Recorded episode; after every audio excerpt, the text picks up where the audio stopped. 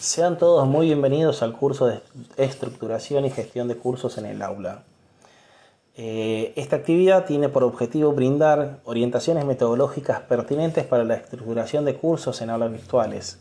Las mismas no son de carácter inflexible, sino más bien recomendaciones para alcanzar acciones virtuales formativas de calidad e interactivas entre los participantes, respondiendo a los objetivos propuestos en un plan de estudio determinado. En este sentido, el curso está dividido en cuatro semanas y cada una de esas semanas tendremos un encuentro sincrónico de una hora y media. En primera instancia, vamos a escuchar un podcast en donde va a explicar la duración, la modalidad, los objetivos del curso, así como los criterios de evaluación. Los estudiantes deberán participar en el foro de presentación para eh, contar alguna, alguna cuestión personal o qué plataforma usan, con qué fin, cuáles son las herramientas, cómo se comunican con los estudiantes. Realizarán también una encuesta eh, sincrónica mediante la plataforma Mentimeter.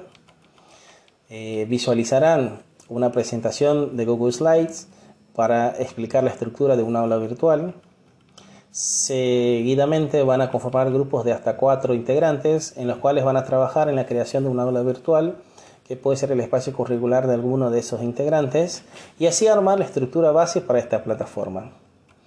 Eh, seguidamente a ellos se solicitará que realicen un podcast que responda a tres preguntas básicas que tendrán las respuestas de esas tres preguntas, nos darán un resumen de la estructura del curso que van a dictar. ¿No? Las preguntas son qué aprenderá el estudiante, cómo aprenderá el estudiante y cómo sabrá el alumno que entendió.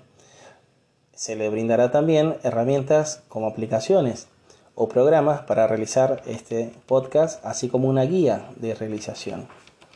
Seguidamente en la semana 3 y 4 procederemos a visualizar un corto en donde se va a explicar cómo se gestionan los cursos y diseño de materiales, eh, un material también en formato PDF para la lectura y seguidamente esa visualización eh, eh, tendrán acceso a una infografía donde explicará el protocolo pasos a seguir para la gestión de los cursos. Los estudiantes eh, van a elaborar en grupo reglas o normas pedagógicas de comunicación o, relacionamiento en la plataforma de Google Classroom, en base a la lectura del texto de Salinas Juan, que habla sobre las comunidades virtuales y aprendizaje virtual. Eh, seguidamente se realizará una puesta en común de las aulas creadas por cada grupo y las infografías. Y para finalizar, se realizará una lista de cotejos para coevaluar a otros grupos asignados. Eh, así que bueno, estas serían un poco las actividades a desarrollar en este curso. En cuanto a los criterios de evaluación,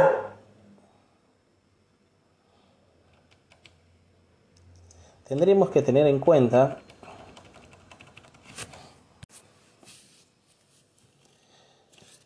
la, la valoración de la atención y cumplimiento de las pautas de realización y presentación de las actividades requeridas, acceso y visionado de los materiales que explican la propuesta pedagógica de trabajo del curso, la participación en los diferentes foros respetando las pautas de formalidad pertinente a esta instancia, pertinencia en el uso de conceptos y en la construcción de relaciones conceptuales, cumplimiento en las diferentes propuestas de actividades grupales, resolución de instancias de evaluación de trabajos grupales, y la participación en el proceso de evaluación mediante la aplicación del protocolo de escalera de retroalimentación.